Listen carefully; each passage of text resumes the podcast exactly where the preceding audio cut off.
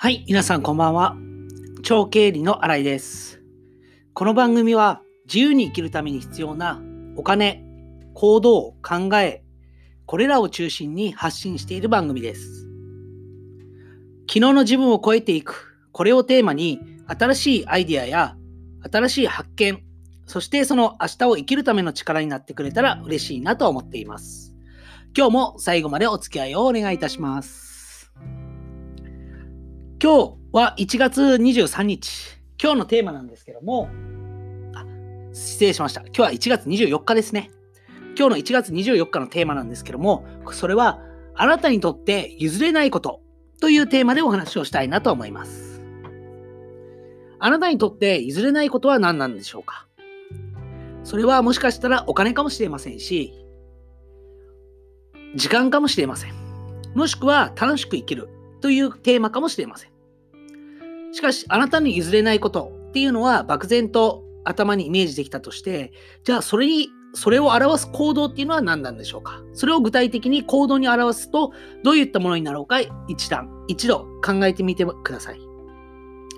まあ私の場合ですと、譲れないことっていうことを行動に表すと、それは4時に起きることですね。もちろん朝の4時です。朝の4時に起きるっていうことが譲れないこと。これはどういうことかっていうと、朝4時に起きるためには、必然的に夜は早く寝ないといけない。それにより、仕事は早く終わらないといけない。そのためには仕事を早く始める。そして必要なことは、一般的な会社員ではなくて、やはり自分の好きな時間に始めれて、好きな時間に終われる。そういった仕事にしないといけないなっていうことがつながってきます。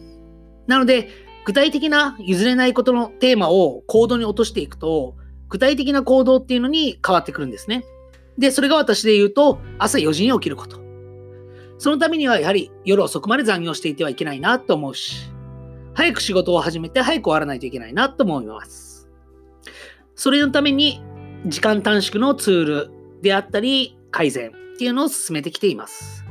こういったことを考えることによって自分の譲れないことっていうのが抽象的ではなくてより具体的になってくると思ってやはり自分のやりたいこと